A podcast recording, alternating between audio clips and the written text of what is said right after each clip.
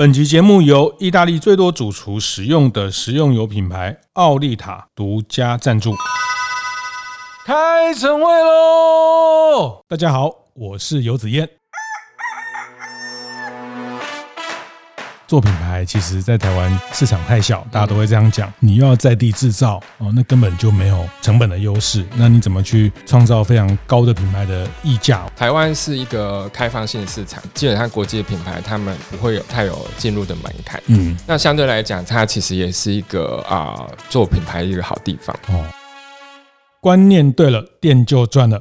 欢迎收听大店长晨会，每周一、周四、周五，透过 Podcast 跟大家分享服务业的经营和服务业的洞察，当然也包括很多关于服务业都会用得到，而且都必须要去理解的，包括品牌建立。跟品牌沟通的这些重要的思考跟观念哈，那我们常在这节目谈到观念对了，观念对了，店就赚了哈。就是其实任何的商业，任何的呃生意，其实它背后的思维贯通，呃，其实才能去立于不败。这一阵子，我们跟 TABA 台湾精品品牌协会合作了一系列的关于品牌建立跟 rebranding 的这些内容啊，那其实这也是呃我这几年跟品牌协会接触也非常有感，也觉得他们现在在做的呃协助台湾很多优质的品牌，不管是再造或是更聚焦的去找到他们品牌的价值。那在这个呃大家都在做商业的。过程大家都知道，不管是商品海量、通路多元的时代，你怎么样透过你的品牌的价值主张，去让你的商品呃的价值被被看到、被理解到？我觉得这个都越来越越难哦，而且都越来越需要一个非常。沙里的非常明确的方法哈，就是要要靠过去这种乱枪打鸟，就是刚好消费者买到你的东西，这个几率越来越小。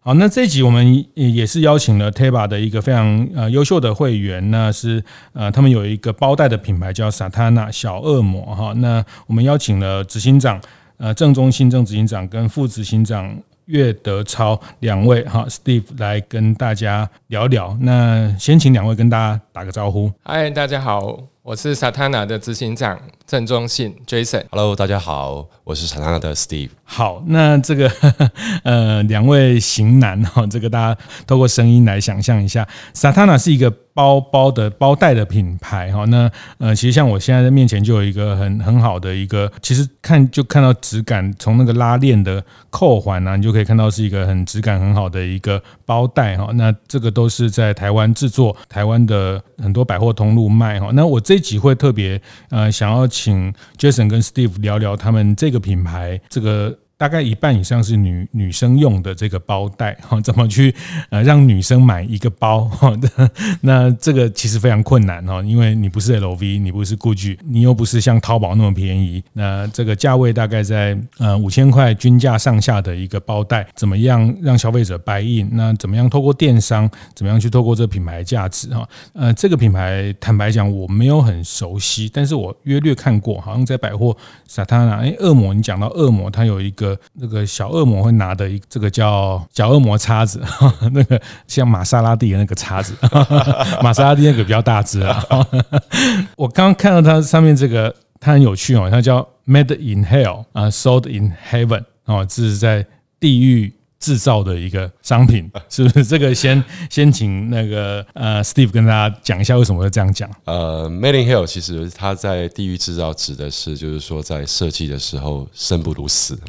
哦，其实它是一个很呃辛苦的一个过程，那包含到制造其实也是。那 SOLDING Heaven 指的是在，因为我们贩售在百货公司，是那所以说其实它是一个很快乐、很购物是一个很愉快的一个一个状态嘛。所以是在这样子的环境下，所以它的这个有点类似，有点不能说嘲讽，可是可以说是开个玩笑这样子。是，对，是是是是，这个是呃品牌一直以来都是这样，嗯。去跟大家沟通，嗯，他虽然是台湾，但是他特别用这个，就就你看到了这个标签，就对开始这个品牌有一些好奇，对，想知道。是，所以呃，您回来过去这个是从父亲母亲创立的一个品牌，对，那这十年你参与了经营，对，所以感觉是在，呃，我要说直接说吗？还是？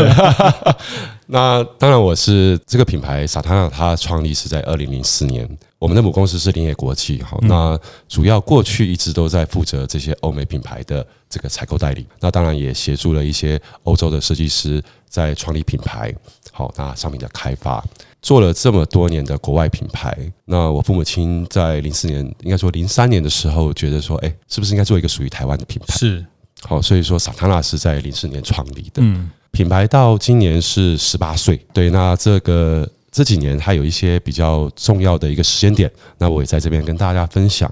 那我们在零四年创立的时候，其实我们开了第一家店在成品敦南，是哦，大家的一个共同的回忆啊，嗯，对，那。哇！第一家店就攻进成品对第一次，对。可那时候我们有两年，大概就一家店。对，那所以说我们那时候其实我们第一批货，因为早期的一个这个关系上，大部分都在大陆嘛。那时候欧洲品牌大部分在那边做制作，所以我们第一批的订单是在大陆下的。好，那那时候这个单下的其实因为那时候量很大。好，那可是我们只有一家店，所以商品我、哦、卖了两年了，卖卖不完呢。是。对，那所以说这个状况它没有办法这样持续。那这个品牌如果是这样的话，其实光库存品牌就没有办法生存。嗯，所以说我们在其实，在零七年，我父亲他就决定在台湾成立这个工厂。好，那那时候成立在台中，是，那就是零七年开始生产的，就是第一个生生产线。好，那到了呃一零年，呃成了第二个生产线。嗯，那所以说，其实，在散塔纳来讲，第二就是说第一批订单以后。其实都是在台湾制造，嗯，那当时也是迫于无奈，就是说你不自己做，你没有办法做这么小量的一个生产，是对。那所以说从那以后，就是台湾制造跟萨塔纳就绑在一起，嗯嗯。我们在后来在呃二零一零年，我们开始就是说在早期我们都是以百货公司嘛，那一零年我们就进了所谓的雅虎的这个购物商商城，是对，算是也算蛮早的了。好，那到了一六年。好，我们就成立了自己的官网。哦，其实我们是应该算是百货品牌里面比较早意识到网络购物的重要性。是，好，所以我们算是进入的比较早一点。这几年，其实我们在应该说从一二年开始，萨塔纳我们就有在这个海外做销售。其实第一个是跟那个那时候是跟琉璃工坊，嗯，在那个上海的田子坊。哦，好，那时候在一二年吧，对，那那时候就在那边做销售。那那时候还记我还记得是从台湾派销售员过去那里。嗯，对，那陆陆续续后来我们在一二年后，其实我们陆续有在香港，那在上海地区我们有在做了一些 pop up。的这些展售，其实一直到了一九年，我们签了这个上海啊、香港啊这些的代理商，是哦，是本来是打算哎，总算要进军，不能说国际，可是就是说要跨出海外。那可是二零年的这个疫情突然来得很突然的，那所以说后来我们在二零年后开始发现，哎，走出海外可能行不通了。好，那我觉得到了那个时间点，整个团队才发现到，就是说，OK，我们要。在台湾，应该说回到头来就是在台湾好好做。是，那当然还有包含线上线下的整合。嗯，对，嗯，是这样。所以听起来也是一个通往地狱之路。这个就是要一直变呐，一直变，要一直变，要一直变。对，是你还是先再简单讲一下你们包的这个定位跟主要的购消消费的对象。好，呃，萨塔纳我们主要的消费族群是女性啦。那当然在女性大概占了九成。好，那当然在今年，其实我们也希望把这个男性的族群扩大，所以说其实我们持续有在增加男性的包款。是。族群，如果说以年纪来讲，大部分是以上班族女性。为主，对，那我们做的包款它有很多的系列，嗯，那基本上是以你的生活形态去做，那有出去玩使用的，有上班使用的，那也有约会使用的，是，就是说我们有一个概念叫九二九，就是说早早上九点到晚上九点，嗯，我们都陪伴在你的身边，night to night，对，night to night，对，那当然我们在设计上比较是以台湾人的生活形态，是，像是在可能这几年比较是。呃，悠游卡现在可能大家用用的比较少了，有些人会用行动支付。嗯、好，那我们像我们在此前面其实都有一个拉链，哦、其实是让你放悠游卡的。是是，像这个这个这个就是这样的设计。嗯、那里面其实也因为台湾人其实出门的一些使用习惯都是我们考量的重点，像是一定要轻啊，好，那要防泼水。好，还有就是说，包含就是说，它放东西后不能太重，好，那可以让你使平常使用的时候是非常轻松的。是对，那这个是就是说，魔鬼藏在细节里了。对，是这样子。所以回到我们在地的生活形态，是的，没错。去，其实很多商品就是就还是回到生活形态的这个这个内容去打造，对，符合这样的的消费者哈。那我想接下来要跟。呃执行长 Jason 聊一下哈。那呃，其实 Jason 有两个角色哈。其实我觉得今天也是今天特别有有想要跟 Jason 聊聊，很特别。其实他今年加入了联野国际的团队。那在这之前，他其实是个呃品牌顾问顾问的角色哈，辅导了上百家的企业。那我想。呃，先从两个角度先先跟你问，先用顾问的角色来跟你呃谈谈哦，就是说，其实刚 Steve 谈的这个，就是他很典型，某种程度的典型代表台湾在这十几年很多的中型企业、中小型企业要做品牌，嗯，那然后以台湾为市场啊，然后呃，因为制造，然后满足多样，但是要跨到海外，其实又。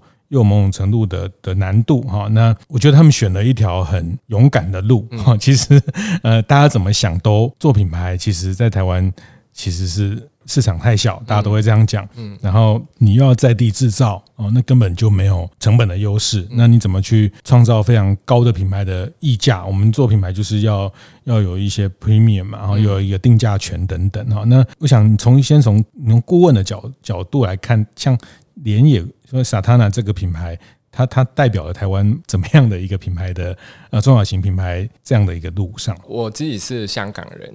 就是我在台湾蛮久了，那一直以来其实看到啊、呃，台湾的品牌都啊、呃、经历一个蛮竞争的环境。是，台湾是一个开放性市场，所以啊、呃，国际基本上国际的品牌他们啊、呃、不会有太有进入的门槛。嗯，那相对来讲，它其实也是一个啊、呃、做品牌的一个好地方。哦，我我觉得这个跟大家的想法可能会不太一样。嗯。因为实际上我们在市场观察，在代报类，它还是有一个蛮大的市场空间。是，虽然它竞争，但是它还是有啊、呃、有发展的啊、呃、空间在。嗯。那回到就是啊，萨塔纳自己本身，因为啊，他们从创立的时候是以制造啊的专业采购代理的方式去做经营，所以产品的部分啊，品质啊各方面是非常优良，这个是绝对没有问题。是。那我觉得是跟台湾大部分的啊想要做转型或者是制造业背景的都有类似的啊背景。对。其实大家的产品都做得很好，是。那我觉得会比较忽略掉的一个问题是在于说，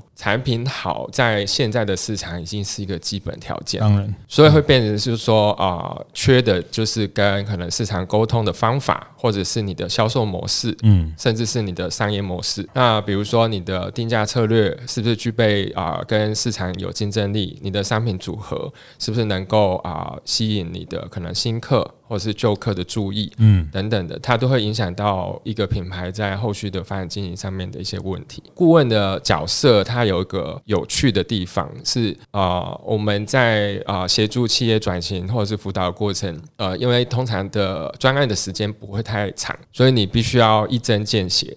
先解决它显而易见可以啊、呃、很快看到效果的地方。嗯、那所以啊、呃，我进入到 Santana 的时候，其实我们也是先从组织开始去调整。嗯啊、呃，先针对我们在啊、呃、产品开发进度落后的部分先做补强。是。那呃很庆幸的就是我们加入半年的时间，我们就大概看到有一些成效了。嗯嗯嗯，是这刚呃执行长 Jason 讲到一个点，我觉得蛮蛮好。好奇哦，因为呃，过去您在顾问也协助呃，比如工业局的台湾品牌药飞计划等等哈，那所以您这半年就进到了联野国际这个团队，显然你当然对这个产业、对这个品牌，嗯、呃，觉得是有机会的嘛，嗯、这是一定的。那所以你就希望更深度的参与。呃，你刚讲，其实大家都讲台湾市场太小，不适合做品牌，你不太这么认为？是怎么说？因为呃呃，我们在百货端或者是在网购端，其实一直看到有新品牌崛起，对，或者是啊、呃、新品牌从啊、呃、国际市场进入台湾，对，以实际的业绩看，他们的确是有办法生存的，嗯，呃，我我这个我蛮认同啊、呃，之前全联的总裁许崇仁先生他。后来离开全联了，但是他那时候有讲过，嗯，其实市场是重分配，它没有饱和的时候。那我们在实际市场观察也发现是这样。嗯，这第一个是啊，消费者其实他离开一个品牌，或者是不再购买这个品牌，他一定是有更好的选择。是，那更好的选择不只不见得是产品面的可能品质，或者是那个，还有可能是价格。或者是他的生活形态。嗯，好，以我们啊、呃，实际上看台湾的市场啊，呃，最近开始流行电子支付，所以有很多啊、呃，可能以前的夹层它就不太那么需要了。嗯，那这一种就是一种生活形态转变，会导致啊、呃，消费者选择的改变。嗯，还有比如说大环境的因素影响啊、呃，举例像疫情，现在大家比较少去旅行，所以我们在大包的表现会比较差，是小包卖的比较好。对，那像这一类都是因为市场改变而产生的。嗯，嗯，那另外一个会改变我们在做品牌的因素，就是通路的改变。就像呃，主持人你刚刚讲到，就是说，哎，现在从百货实体，然后到电商，哦，以前电商是以网购平台的概念为主，到现在是以官网为主。呃，Satana 刚好都经历过，嗯，我们也很深切的体会到。这件事情就是百货的实际的人流量是急速的下滑，是。啊，然后在呃网购平台，它也经历了好多的竞争。啊，比如说啊一开始可能啊最近 PC Home 有新的执行长上任嘛，哈，对，那以前可能啊像博客来、PC Home 啊、Momo 这一些是啊都鼎立这样子。那虾皮崛起了哦，我们也看到类似的这种的多元，对它的变化性蛮大的。是呃，我觉得回过头来看这件事情，就是我们从外在环境的变化回头看企业，其实它刚好跟我们的组织结构会有关系。嗯嗯，好，第一个，你的消费者形态改变的时候，你的商品设计的啊团队能不能跟上？嗯。所以啊、呃，我们今年是扩编了我们商品部，反其道而行。大家在疫情期间是缩编的，我们反而是扩编，因为我们认为唯有啊、呃、对的商品能够符合生活形态，嗯、我们才有可以站稳一一席之地。是是。然后像呃通路端，我们也是做了整合。我们啊、呃，让百货跟啊、呃、网购啊、呃、变成是同一个啊、嗯呃、组织在管理。哦、那以前是啊、呃、分开两个不同的管理方式。那整合了之后呢，其实啊、呃、我们也看得到呃它的、呃、在做一些促销活动、行销活动上面就更更加的灵活这样子。嗯，嗯，不同通路它的特性不一样。对，嗯。但是它呃，如果你要做 OMO，可能线上线下的会员整合或是活动整合，它就需要编织在同一个部门。是，嗯，然后再来是我们今年开始啊，用大量的影音，嗯，来做行销推广。是。那我们开始会拍摄一些短影片，嗯，来介绍我们的产品。那也会加啊、呃，下半年我们也会加强我们的会员活动，嗯。那我们希望啊、呃，一方就是可以透过影音的部分吸引到新客啊，更多的消费者理解我们的产品跟品牌。然后再来是啊、呃，透过比较深刻的会员活动，我们希望加深旧会员对我们的连着度。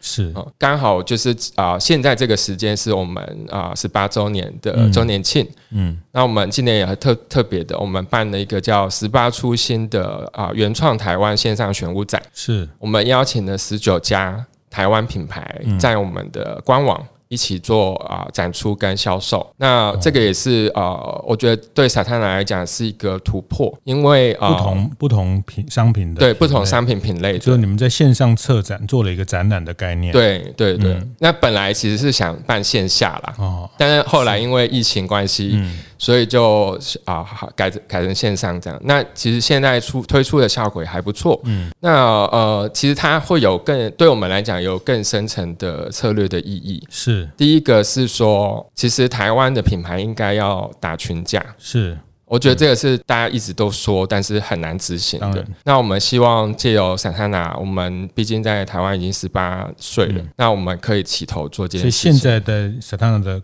官网可以看得到看到这个东西。对，我们会到八月底。是是，它品类哪？大不涵盖哪？我们品类分了啊四大类。我们有着初心，是跟啊衣啊穿着搭配有关的，可能有一些饰品或者是有衣服。然后有乐初心，是跟生活杂货有关的，嗯、所以有保温杯，然后也有啊玻璃杯，然后有陶瓷的产品，然后还有啊秀初心，就是一些风格比较特殊的一些啊产品。是，然后再来还是一个是愈初心，疗愈的愈。哦，那我们有邀请到像女儿、林三义啊这一些台湾知名的品牌毛笔。对对对，刷具，对对 对，最近也做宠物的，是的，是的，林三义在大道城的一个老店，对，是，呃，我们就邀请他们一起来参加，那总共有十九家选物这样子。哦、是是，其实也是提出了一种 lifestyle 的一些看法。我们会希望呃消费者认识 Satana 的时候，它不会只是包包，因为呃我们希望带给啊、呃、消费者其实是包包背出去的价值哦，这个也是 Satana 很坚持一个品牌价值。我们希望赋予我们消费者勇气。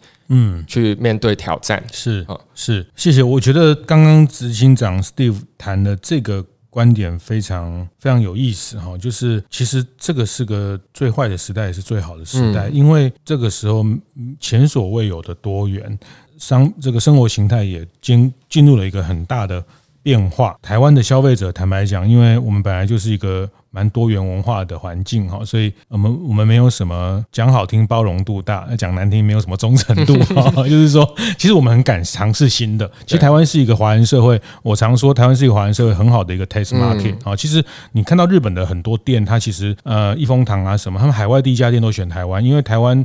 这个 test market 其实能 work 的话，其实它投放到更多的市场，其实都成功率是高的啊。其实这一波疫情也看到很多，都日本以日本来说，它很多会把台湾当做有地理上的连接哈。所以我觉得，呃，执行长讲这个观点，我觉得大家可以，我觉得因为这个意味着说，过去可能过去别人或是过去某一些大品牌拥有的优势，可能在现在这个时候，大家都是同同样在同一个起跑点的哈。就是说，很多事情它不一定你过去有的优势，不见得成为优势。了啊，那因为通路改变了，因为呃生活形态改变了，哈，就像那个包，以前都要背一个很大的 notebook 出去做简报，现在就是带一个 iPad 做简报就好，甚至很小的投影做个简报，其实现在都带的很少，以前要带呃，您刚讲就是这个夹层的悠游卡放，现在可能就是手机支付或者是什么样的方式来解决哈，所以呃，执行长的观点提供给大家做做品牌也是一个很很棒的一个思考，生活形态也。有一个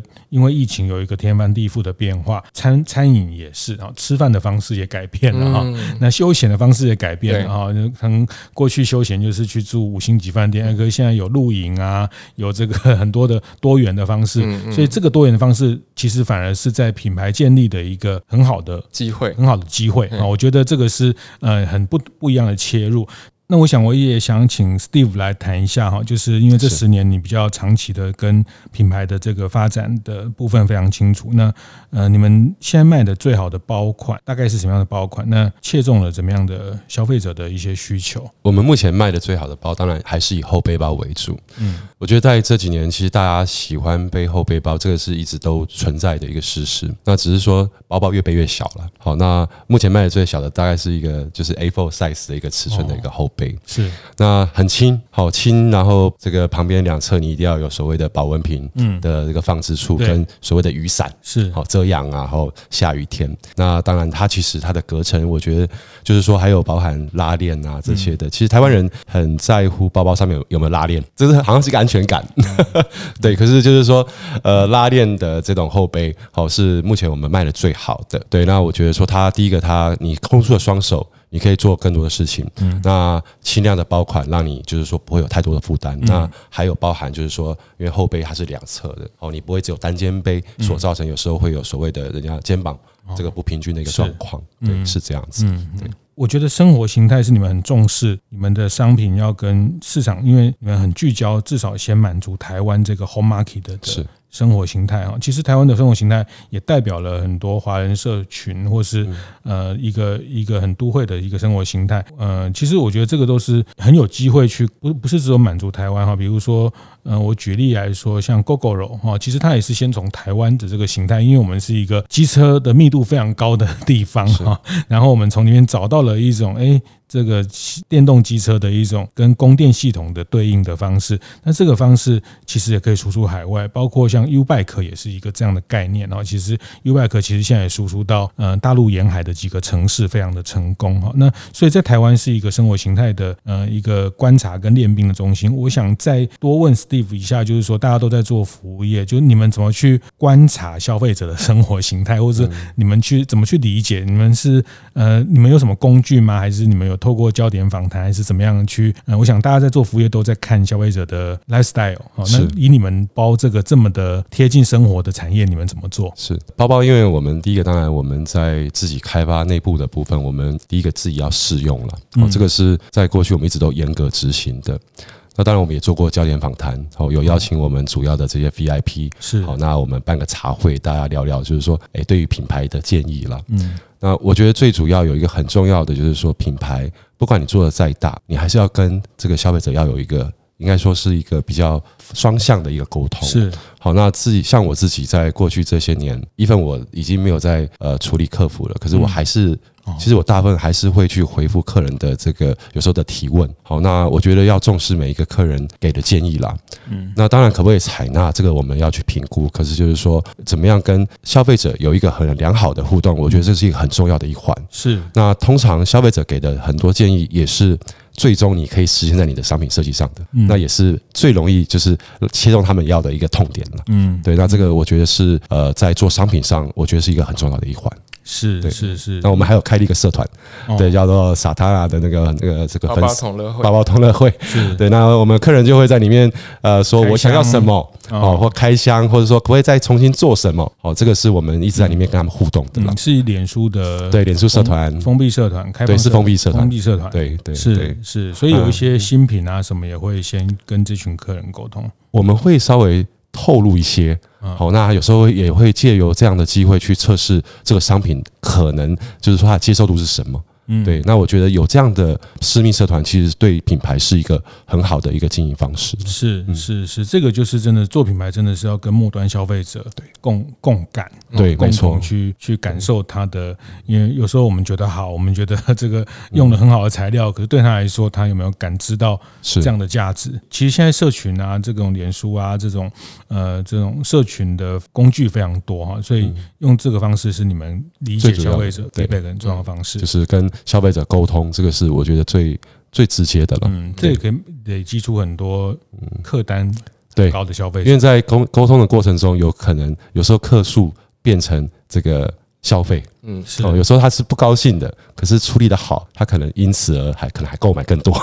对，我觉得这是一个，就是看你怎么处理。对，是是是是，所以执行长可不可以再从这个 Steve 谈到这个部分哈，就是粉粉丝的经营这一块哈，其实你觉得接下来在品牌，特别是在消费性产品，也也得花很多的专注在这件事情上。对，因为核心的会员经营其实是必须的，它可以让你这个品牌更贴近市场的反应。嗯，那像呃，我补充一点，刚刚 Steve 讲的之外，其实我们还在百货，因为我们有百货的专柜，柜点人员其实啊、呃、也会回馈很多他们啊、呃、消费者在实际试备的时候的状况。嗯。等等的会啊，让我们可以在商品的部分再开发有一个比较明确的依据。嗯，那呃，今年我们其实也有做啊，香港讲的消费者访谈，我们理解一下，诶，有一些包款或者是他们期待我们后面要出一些什么样类型的产品。嗯，因为呃，伞下的消费者很多都跟我们很久了，十八年就等于是变成念大学了嘛，是成年人。那消费者可能是啊，十年前然后啊认识我们，然后陆续买这样子，我们蛮常。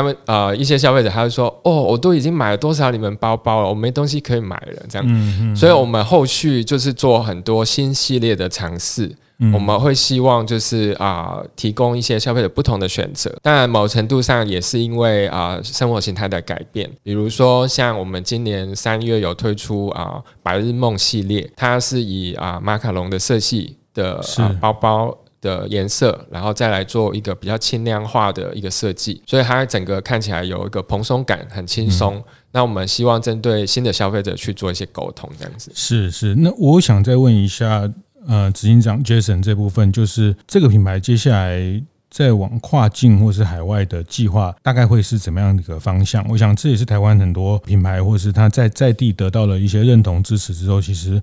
呃，还是很有机会往去去延伸它的市场价值。嗯、就是萨塔纳以萨塔纳来说，现在的规划大概是一个什么样的路径？了解，萨塔纳在海外市场的部分，因为前几年其实已经试过了，那我们有累积到一些经验，所以啊、呃，接下来如果要进军海外市场，我们会比较审慎的评估。主要我觉得要先解决的是海外市场啊、呃，其他竞品或者是当地市场，我们进入到的时候的竞争力有问题。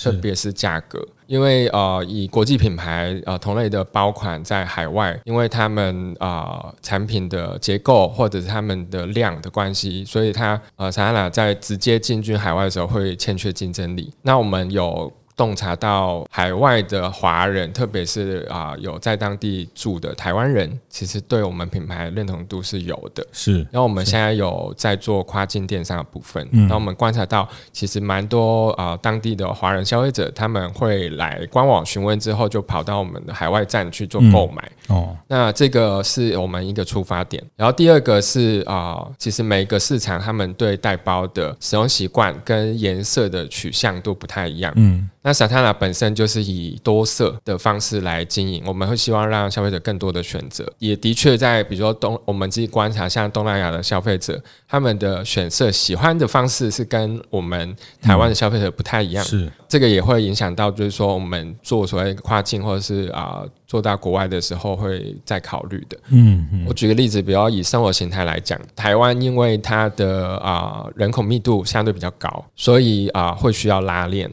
还有就是骑机车哦，这个啊生活形态。那如果你到美国、加拿大，他们以开车为主，所以拉链可能就不是那么需要。是，所以这个也会影响到我们后续的一些产品开发规划。那我们会针对当地市场去做一些产品的设定跟优化。是。是，不过我觉得今天从呃 Jason 执行长这边谈到的，大家会感受到，就是说一个品牌现在产品只是一部分而已，你还要考虑到你怎么在通路上取得一个有效率的通路，然后你还要考虑在线上的内容策展。我想很值得大家去看一下他们现在在官网上，我也还没看，但是我很好奇哈，就是说你们怎么样去这个一个策展的方式去沟通你们的呃品牌要带给大家的一种生活的呃提案哦，这个无印良品讲的生活提案的这个方向哈，为什么会会跟疗愈有关？为什么会跟呃你的生活的呃丰富会有关？那我觉得现在更多品牌要去带给消费者的一大部分的这个 effort 或一大部分的资源，要花在这部分的沟通上，会越来越多。嗯啊，听起来，那我想今天呃从执行长 Jason 到副执行长 Steve 的分享，其实。就可以看到一个台湾的在地的原生的品牌哈，那他们呃希望用台湾制作的。工艺，然后去回应给这个在台湾的生活形态的一个呃商品哦。那我觉得，真的大家要也不是爱用国货哈。其实我们没有什么理由教大家爱用国货哈，因为我们东西够好，然后够能符合大家的需求。那我我觉得真的是可以给大家去看看 Satana 这品牌，线上去看看他们的策展。然后我觉得这一路也代表了很多台湾的品牌在找出路的一个可能性哈。那我觉得它也验证了，其实你真的做品牌。还真的，客人真的是要一个一个经营，然后怎么样去听到最末端的客人，不是说把东西呃交给经销商、交给代理商就结束了 哈。这个呃，这个没有结束，因为这个还是一个卖货的思维哈，它并不是卖一个品牌跟卖一个品牌后面的。价值哈，卖一个生活的提案的价值，非常谢谢，非常今天谢谢今天两位带来呃联野国际的这个在 Satana 这个品牌的路上啊，怎么样穿梭在地狱跟天堂 之间 啊？希望自己在地狱的品牌之路，但是可以给消费者一个像在天堂的体验。嗯，谢谢，谢谢两位，谢谢，谢谢。会后记得在 Apple Podcast 订阅、评分、留言。有任何想在晨会上讨论的议题，也欢迎提出。大店长晨会，下次见，拜拜。